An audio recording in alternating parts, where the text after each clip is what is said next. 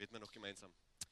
Ja, Herr, ich möchte einfach loben und preisen, ich möchte Dank sagen für diesen Tag, dass wir uns hier versammeln dürfen, Herr. Ja, deinen Namen loben und preisen, in deinem Wort zu forschen, Herr. Herr, sprich du durch mich, dass wir einfach dich näher kennenlernen können und wissen dürfen, wie wir dir am besten nachfolgen können, Herr, wie wir mehr im Glauben wachsen können. Dafür möchte ich bitten, Herr. Amen. Ja, wir sind jetzt viel unterwegs in Österreich gewesen. Letzte Woche war ich in Wien. Letzte Woche am Donnerstag auch hier in Klagenfurt in einer Gemeinde. Heute bei euch. Heute Abend noch in St. Veit. Nächste Woche in Knittelfeld. Die Woche drauf in Wolfsberg. Die Woche drauf in Villach. Und die Woche drauf in Kanada. Und äh, genau, also wir, wir planen, dass wir noch drei Monate Reisedienst in Kanada machen. Heimat von meiner Frau. Und danach geht es wieder zurück nach Brasilien im Dezember, so Gott will. Es ist immer ganz spannend zu reisen, während Zeiten von Corona. Ja, früher war es auch nicht leicht zu reisen. Ähm, ein Ehepaar, ein Missionarsehepaar aus Holland, das auch den Ruf bekommen hat, nach Brasilien zu gehen als Missionare. Gustav und Jani Bringsken geheißen. Vor 40, 50 Jahren hat der Gustav den Ruf bekommen, dorthin zu gehen, nach Brasilien, um unter indigene Völker zu arbeiten. Ja, bevor er ausgereist ist, hat er ein bisschen Zahnprobleme gehabt, ist dann noch zum Zahnarzt. Der Zahnarzt hat sich seine Zähne angeschaut und hat gesagt, das schaut nicht gut aus. Also jetzt können Sie nicht reisen. Das dauert mindestens zwei Jahre. Wir müssen da Zahnbehandlung machen. Ihre Zähne sind komplett kaputt. Der Gustav war damals, weiß nicht, um die 20, hat den Arzt dann gefragt, ja, können wir da nicht was anderes machen? Gibt es da nicht eine andere Möglichkeit? Ich möchte jetzt, ich muss jetzt nach Brasilien. Ich habe jetzt nicht zwei Jahre zum Warten. Er sagt der Zahnarzt drauf, es gibt schon eine andere Möglichkeit, eine andere Option. Und das heißt, wir müssten alle Zähne raustun. Jeden einzelnen rausreißen. Dann denkt sich der Gustav, okay, dann machen wir das. Hat alle Zähne aufgegeben, falsche Zähne reingetan und ist dann ohne einen einzigen Zahn nach Brasilien ausgereist. Zu dieser Zeit war es nicht gut, die Situation. Es hat viel Streit gegeben zwischen den einzelnen Völkern. Es gab die Nambiquara und die Paresi-Indianer. Nambiquara hat Paresi umgebracht, äh, Paresi Nambiquara, Nambiquara die Brasilianer, Brasilianer die Paresi. Also es war einfach ein riesengroßer Krieg. Und in diese Zeit, in diese herausfordernde Zeit kommt dieser Gustav mit seiner Familie. Er ist dann unterwegs im Wald auf einmal stehen vor ihm ein paar Indianer mit Pfeil und Bogen auf ihn gerichtet, bereit ihn abzuschießen. Er natürlich erschrickt sich, der Gustav, weiß nicht, was er machen soll und fängt an zu beten.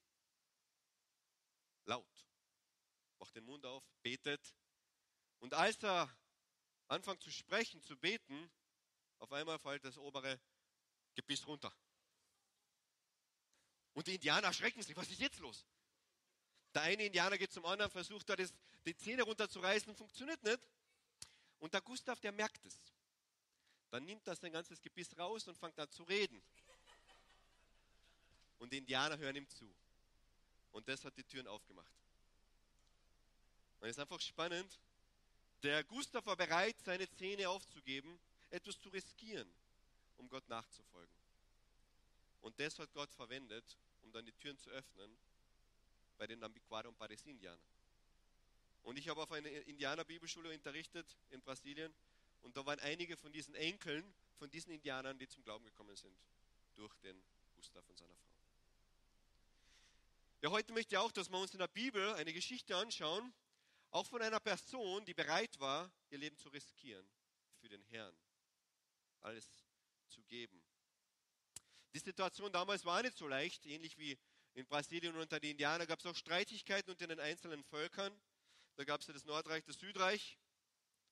Und immer wieder gab es auch Könige, die ein Leben führten, das Gott nicht gefiel.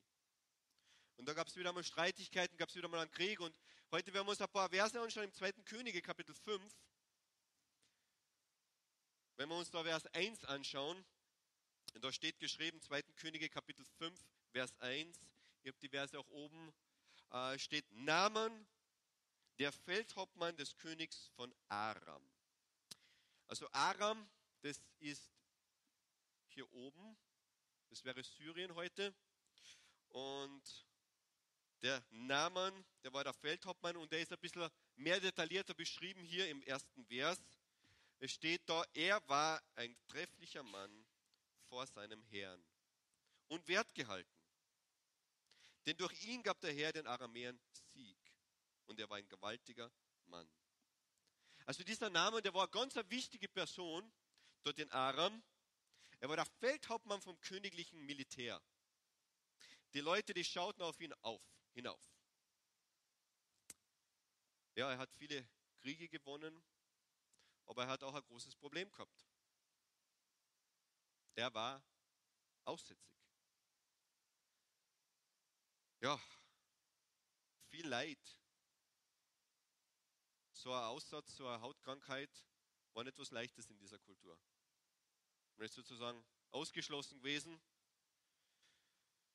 Obwohl er so eine wichtige Person war, hat er sicher viel gelitten danach, als er krank geworden ist.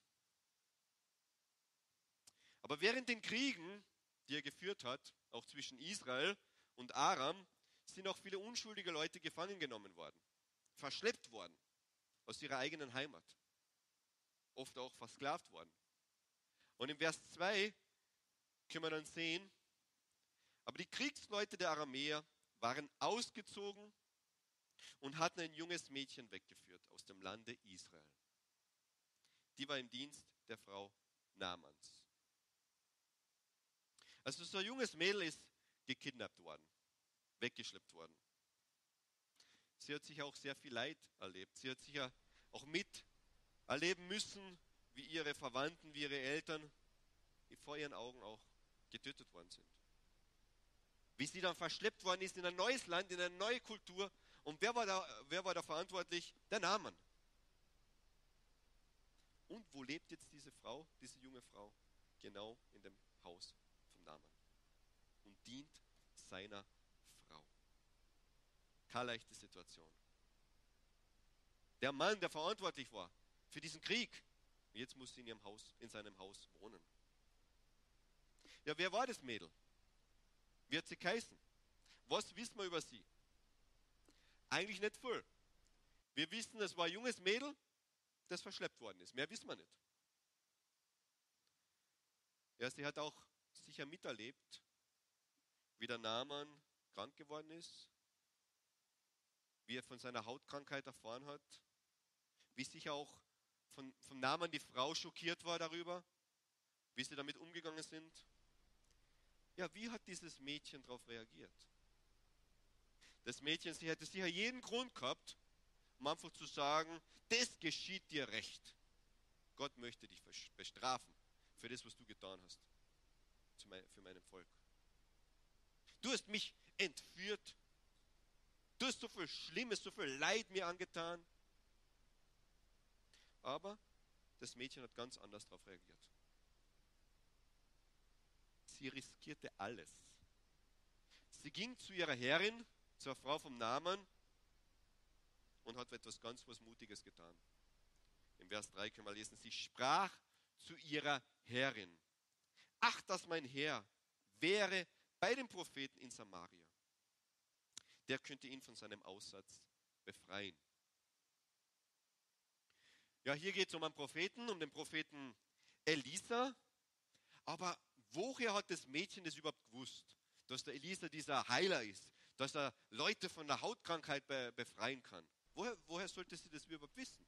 Hat der Elisa das schon mal gemacht? Wenn wir im Lukas-Evangelium äh, nachschauen, im Lukas Kapitel 4, Vers 27, da können wir lesen, und viele Aussätzige waren in Israel zur Zeit des Propheten Elisas. Und keiner von ihnen wurde rein, als allein Naaman aus Syrien. Das heißt, das Mädel, sie hat nicht einmal wissen können, dass der Elisa dieser, dieser Prophet ist, der heilen kann, der diese Hautkrankheit heilen kann. Das hat sie nicht wissen können, weil er es noch nie gemacht hat. Aber sie war einfach bereit, auf Gott zu vertrauen, dass Gott da Wunder schenken kann und dass er den Elisa verwenden würde. Das Mädchen hat auf Gottes Wirken vertraut. Und mit dieser Aussage hat sie eigentlich ihr ganzes Leben riskiert. Was ist, wenn es nicht funktioniert? Was ist, wenn der Name ihr nicht einmal zuhört, nicht einmal glaubt? Was ist, wenn er sie dafür bestraft? Was ist, wenn er sie auslacht, äh, sich lächerlich über sie macht und sie auslacht? Ja, wenn wir die beiden vergleichen miteinander, wir haben den Namen, der Name war erwachsen, das Sklavenmädchen war Teenager. Er war Feldhauptmann, eine wichtige Person. Und was man sieht, sie war Kriegsgefangene. Der Naaman war hoch angesehen. Und sie war Sklavin. Er lebte in Freiheit, sie in Gefangenschaft. Warum sollte so ein Mensch so einer Sklavin zuhören?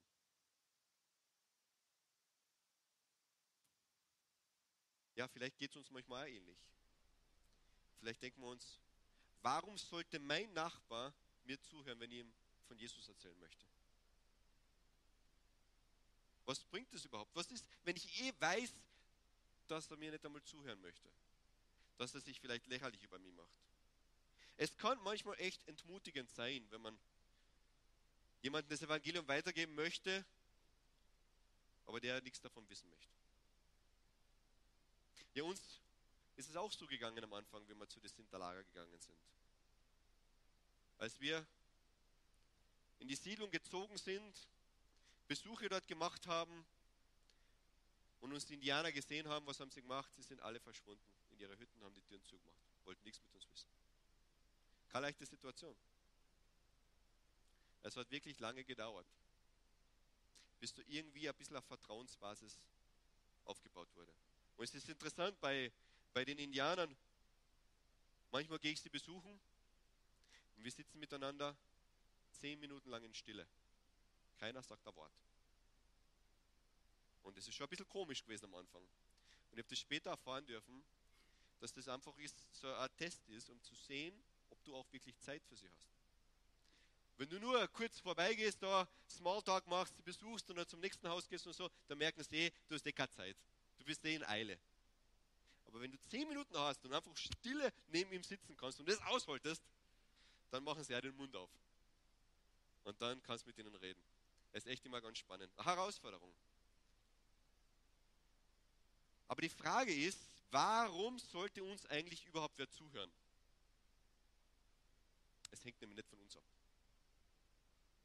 Von uns alleine können wir gar nichts bewirken. Gar nichts. Es ist Gott, der die Herzen der Menschen öffnet, der einfach dieses Wunder auch schenken kann, dass Leute uns zuhören. Es hängt nicht von uns ab. Im äh, Korintherbrief, 1. Korinther 3, 6 bis 7 schreibt ja der Paulus, ich habe gepflanzt, Apollos hat begossen, aber Gott hat das Gedeihen gegeben. So ist nun weder der pflanzt noch der begießt etwas, sondern Gott, der das Gedeihen gibt. Das Wachstum, die Veränderung im Leben von Menschen, das hängt nicht von uns ab, sondern von Gott. Aber Gott möchte uns verwenden um diesen Samen zu pflanzen, um den zu gießen. Aber er verändert das Herz. Ja, das junge Mädel, das hat den Namen nicht überreden können, jetzt nach Israel zu gehen, den Propheten Elisa zu suchen. Der Missionar Gustav hat auch nicht wissen können, wie am Anfang äh, die Situation mit seinen Zähnen einfach diese Tür öffnen kann. Aber er war bereit, etwas zu riskieren. Und das Mädchen war auch bereit, zu ihrer Herrin zu gehen, ihren Mund aufzumachen, ihr ganzes Leben zu riskieren. Und es ist ein Wunder geschehen. Es hat eine riesengroße Welle ausgelöst. Die Frau vom Naaman ist dann zum Naaman gegangen. Und dann können wir weiterlesen, da ging Naaman hinein zu seinem Herrn und sagte es ihm an und sprach, so und so hat das Mädchen aus dem Lande Israel geredet. Der König von Aram sprach. Das ist interessant, das ist jetzt vom, von der Sklavin zu ihrer Herrin, zum Naaman und jetzt zum König von Aram gekommen, diese Botschaft. Und da steht jetzt, so zieh hin. Ich will dem König von Israel einen Brief schreiben Und er zog hin und nahm mit sich zehn Zentner Silber, 6000 Goldgulden, zehn Feierkleider und brachte den Brief dem König von Israel. Der lautete, wenn dieser Brief zu dir kommt, siehe, so wisse, ich habe meinem Knecht Naaman zu dir gesandt, damit du ihn von seinem Aussatz Ja, die haben die Botschaft nicht ganz verstanden. Wer hat da irgendwas über Geld gesagt? Also das ist jede Menge an, an 10 Zentner Silber, 6000 Goldgulden, 10 Feierkleider, das ist jede Menge Geld. Ich habe es mal umgerechnet, ausgerechnet, circa was das wäre in Euro. Und das wären heute circa 2,5 Millionen Euro. Also der hat jede Menge Geld mit sich mitgehabt, war bereit, so viel zu zahlen, um einfach vom Aussatz zu befreit zu werden. Aber das Mädel hat nichts vom Geld gesagt. Und der König von Aram hat da ein bisschen was falsch verstanden mit dem Brief, ja, den, den Namen ja, zum König von Israel zu schicken. Davon hat auch niemand was gesagt. Also die haben es ein bisschen falsch verstanden, das Ganze. Und ja, der König von Israel, der war natürlich nicht so begeistert von der ganzen Situation. Es war der König Joram, der nicht mit Gott wandelte, der eigentlich das Volk in die falsche Richtung führte, weg von Gott. Ja, wie hat er jetzt darauf reagiert, dass er diesen Brief gekriegt hat? In Vers 7 können wir sehen, als der König von Israel den Brief las, zerriss er seine Kleider und sprach, bin ich denn Gott, dass ich töten, dass ich lebendig machen könnte? Dass er zu mir schickt, ich solle den Mann von seinem Aussatz befreien? Merkt und seht, wie er Streit mit mir sucht. Also der König, der ist so richtig zornig geworden, richtig wütend geworden, hat seine Kleider zerrissen. Ja, er ist nicht mit Gott gegangen, kannte aber Gottes Wort. Weil er da nämlich Gottes Wort auch zitiert. Weil Gott selber sagt im, im fünften Buch Mose, seht nun, dass ich allein bin. Und es ist kein Gott neben mir. Ich kann töten und lebendig machen. Ich kann schlagen und ich kann heilen. Und niemand ist da, der aus meiner Hand errettet. Der König von Israel, der hat das gewusst. Aber er hat es auch als Herausforderung gesehen. Dass der König von Aram jetzt auf einmal Krieg haben möchte. Dass er ihn herausfordert durch diesen Brief. Und deshalb ist er richtig zornig geworden. Ja, er hat seinen Zorn, sein, Enger, sein, sein, sein Zorn jetzt nicht für sich behalten, sondern es hat eigentlich ja, das ganze Land erfahren und so auch der Elisa. Der hat es auch mitbekommen. Und dann im Vers 8, als Elisa, der Mann Gottes, hörte, dass der König von Israel seine Kleider zerrissen hatte, sandte er zu ihm und ließ ihm sagen, warum hast du deine Kleider zerrissen? Lass ihn zu mir kommen, damit er inne werde, dass ein Prophet in Israel ist. Ja, Gott hat wohl dem Elisa da gezeigt, dass er was tun könnte, dass er dem Namen helfen kann. Und deshalb hat er ihn zu sich eingeladen. Ja, in Vers 9, so kam der Naaman mit Rossen, mit Wagen und hielt vor der Tür am Haus Elisas. Da sandte Elisa seinen Boten zu ihm und ließ ihm sagen, geh hin, wasch dich siebenmal im Jordan, so wird dir dein Fleisch wieder heil werden und du wirst rein werden. Also der Naaman, der taucht jetzt so auf mit seiner ganzen Truppe, bereit da etwas Besonderes zu sehen. Und er hat nicht damit gerechnet, so behandelt zu werden. Der wird nicht einmal begrüßt vom Elisa. Wer geht zu ihm hin? Ist, ist sein Bote. Und dann kommt er mit so einer Aussage noch, geh hin, wasch dich siebenmal da im Jordan und du wirst wieder geheilt werden. Ja, der hat das nicht erwartet, der Name, so eine Aussage. Der ist richtig auch zornig geworden. Vers 11, da wurde er zornig, zog weg und sprach, ich meinte, er selbst, also der Lisa, sollte zu mir kommen und hertreten und den Namen des Herrn, seines Gottes anrufen, seine Hand hin zum Heiligtum erheben und mich so von dem Aussatz befreien. Sind nicht die Flüsse von Damaskus, Abana, Barba besser als alles Wasser in Israel, sodass ich mich ihnen, in ihnen waschen und rein werden könnte? Und er wandte sich und zog im Zorn weg. Der Naaman hat sein Land verlassen, ist auf diese große Reise gegangen, hat einen Haufen Geld mitgehabt, ist jetzt zum Elisa geschickt worden und hat einfach ein Riesenwunder erwartet. Eine Heilung, eine riesengroße Heilung. Und was passiert da? Der Elisa schickt einfach seinen Boten mit so einer simplen Botschaft. Ja, daheim gibt es ja einen Haufen Flüsse, die sind sogar schöner. Die sind sogar größer, die sind sogar mächtiger. Da könnte man ja auch baden gehen und geheilt werden. Dann müsste man jetzt nicht bis zu Israel reisen. Der Name wollte wieder zurückgehen. Der war richtig böse. Aber es ist ganz interessant, wie Gott oft die geringsten von den geringsten verwendet, um einfach auf sich aufmerksam zu machen. Und genau da, in dieser Situation, verwendet Gott wieder jemanden ganz einfachen. Und zwar die Diener.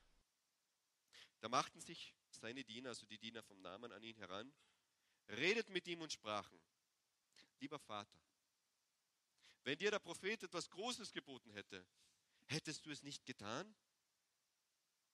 Wie viel mehr, wenn er zu dir sagt, wasche dich, so wirst du rein. Ja, seine Diener, die haben eigentlich alles auch miterlebt. Die wollten ihn jetzt ermutigen, diese Anweisungen vom Elisa zu folgen. Und es ist echt interessant, wie Gott einfach ganz einfache Leute verwendet. Zuerst das Sklavenmädchen, das bereit war, ihren Mund aufzumachen.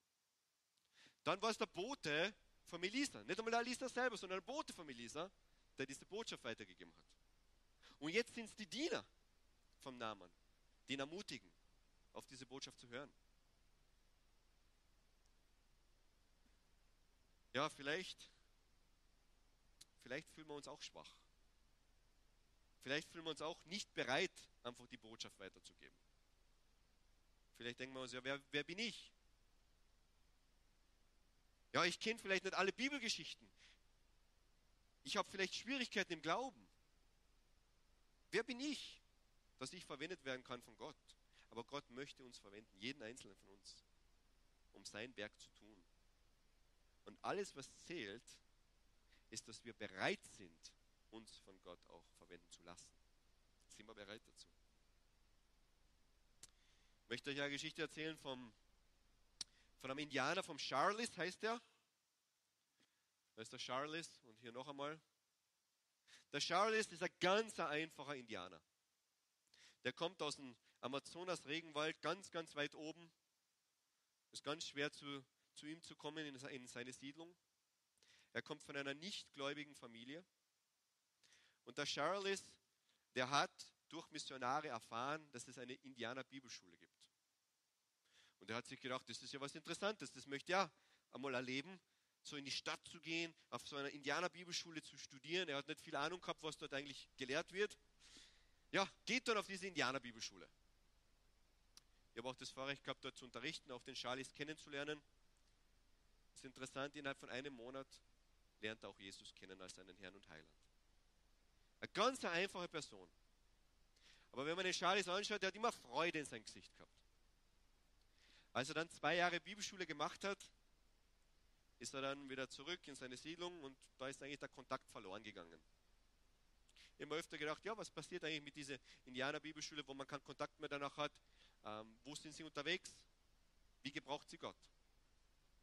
Vor circa zwei Jahren bin ich eingeladen worden in eine, zu einer christlichen Indianerkonferenz im tiefen Amazonasgebiet.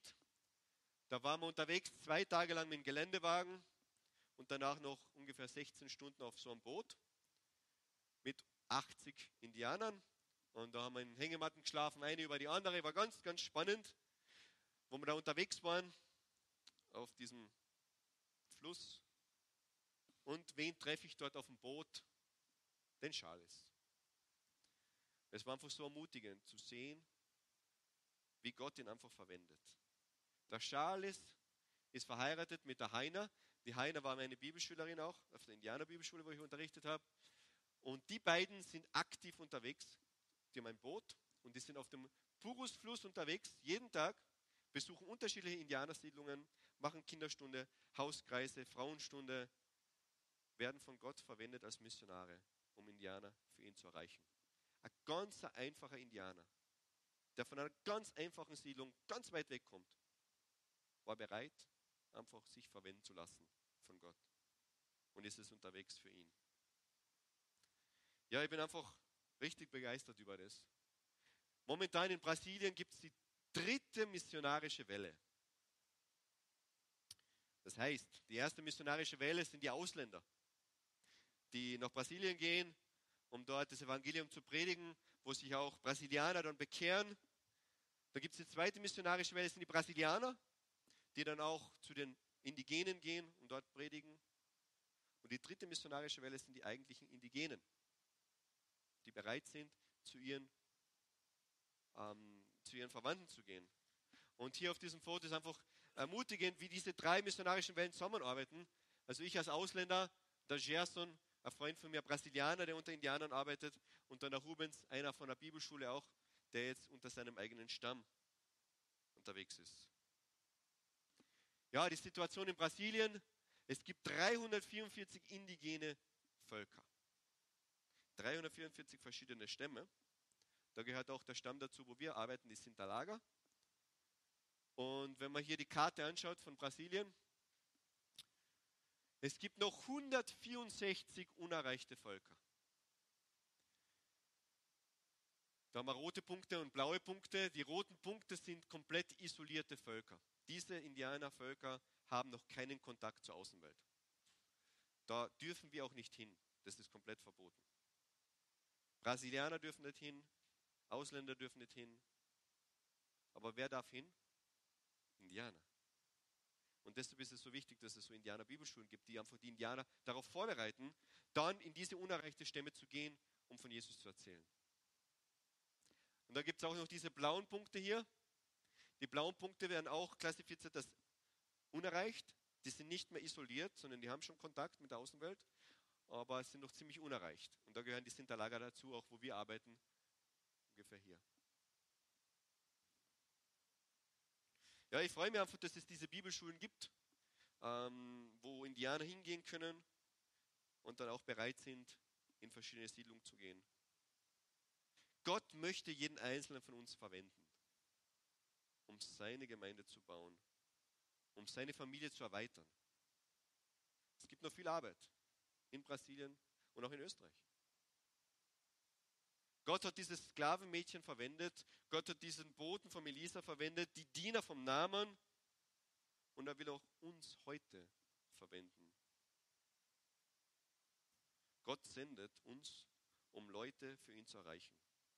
Und alles, was wir machen müssen, ist einfach bereit zu sein, uns verwenden zu lassen. Ja, der Naaman, der hat jetzt auf seine Diener gehört. Und in Vers 14 können wir sehen, da stieg er ab, tauchte im Jordan siebenmal unter wie der Mann Gottes geboten hatte. Und sein Fleisch wurde wieder heil, wie das Fleisch eines jungen Knaben, und er wurde rein. Ein Riesenwunder. Er ist nicht nur geheilt worden von diesem Aussatz, sondern seine Haut schaut da noch viel besser aus, jünger. Ja, er geht zurück, er kehrt zurück ähm, zum Mann Gottes mit all seinen Leuten. Als er dorthin kam, trat er vor ihn und sprach, siehe nun, ich weiß, dass kein Gott ist in allen Lande außer in Israel. So nimm nun diese Segensgabe von deinem Knecht. Es geht doch nicht nur um diese Heilung von der Hautkrankheit, sondern jetzt hat der Name wirklich erkannt, dass es nur den einzig und alleine wahren Gott gibt. Was für eine Veränderung im Leben von Naaman.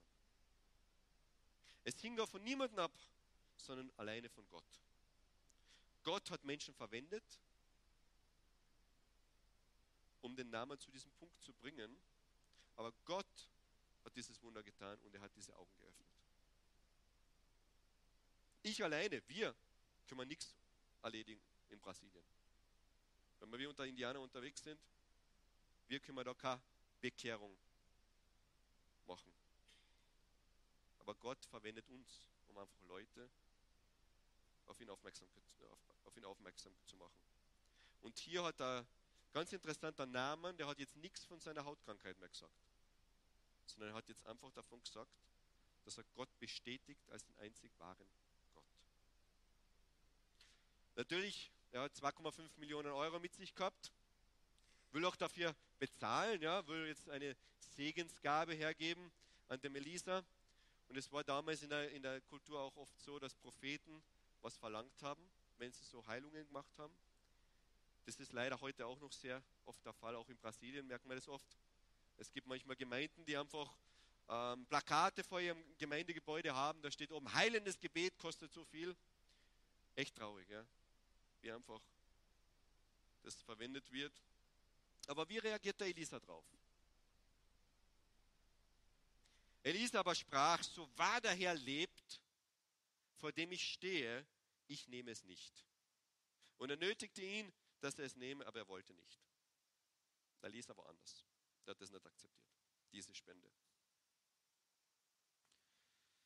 Ja, jetzt bittet der Naaman ihn um etwas komplett anderes, wenn wir im Vers 17 dann lesen können. Und zwar, wenn nicht, also wenn du schon diese Spende nicht annimmst, so könnte doch dein Knecht gegeben werden von dieser Erde eine Last, so viel wie zwei Maultiere tragen. Denn dein Knecht will nicht mehr andere Göttern opfern und Brandopfer darbringen, sondern alleine dem Herrn. Der Naaman möchte Gott anbeten. Wahrscheinlich möchte er damit diese Erde verwenden, um ein Altar zu bauen, einen Tempel zu bauen, irgendwas in dieser. Er möchte einfach Gott anbeten, weil er jetzt erkannt hat, dass Gott der einzig wahre Gott ist. Ich möchte ermutigen, diese Geschichte auch zu Hause fertig zu lesen. Ähm, es ist einfach spannend, wie wir hier lesen können, wie eine Person, die Gott nicht kannte, jetzt kennt. Und all das, weil ein kleines, junges Sklavenmädchen bereit war, ihren Mund aufzumachen, ihr Leben zu riskieren. Die Frage ist, bist du bereit, alles für Gott zu riskieren? Anderen von Gott zu erzählen. Auch wenn es heißt, dass sich vielleicht deine Arbeitskollegen, deine Nachbarn, deine Studienkollegen sich vielleicht ein bisschen über dich lustig machen vielleicht anders über dich denken. Aber bist du bereit, etwas für Gott einfach auch aufzugeben, zu riskieren? Vielleicht müssen das jetzt nicht unbedingt deine Zähne sein, wie vom Gustav, aber vielleicht was anderes. Ich bin total gern Missionar in, in Brasilien. Ich lebe dort total gerne unter den Indigenen, aber das ist nicht immer einfach. Wir haben auch Sachen aufgeben müssen die Nähe zu meiner Familie, die Nähe zu meiner Heimat, die Nähe zu meinen Freunden. Aber Gott möchte uns verwenden, jeden einzelnen von uns. Niemand ist zu klein, niemand ist zu schwach. Und Gott, der möchte auch dich verwenden. Aber die Frage ist diese, bist du bereit, auch dich von Gott verwenden zu lassen? Beten wir noch. Ja, Herr, ich möchte Danke sagen für dein Wort. Ich möchte Danke sagen auch für diese Geschichte, Herr. Wie du auch dieses junge Sklavenmädchen verwendet hast. Wie sie bereit waren, für ihr Leben zu riskieren, Herr, für dich. Ja, Herr, ich möchte auch für uns bitten, Herr. Für jeden Einzelnen hier in diesem, diesem Saal, Herr, für meine Geschwister hier in Klagenfurt, dass du uns einfach Mut schenkst. Bereit zu sein, um uns einfach von dir, ja, dass du uns einfach verwenden kannst. In unserer Umgebung, wo wir auch sind, unter den Nachbarn, unter den Kollegen, dass wir einfach bereit sind, unseren Mund aufzumachen und dich zu bekennen. Licht zu sein in der Dunkelheit. Gib uns einfach der Mut und die Kraft, Herr. Dafür möchte ich dich bitten, Herr. In Jesu Namen. Amen.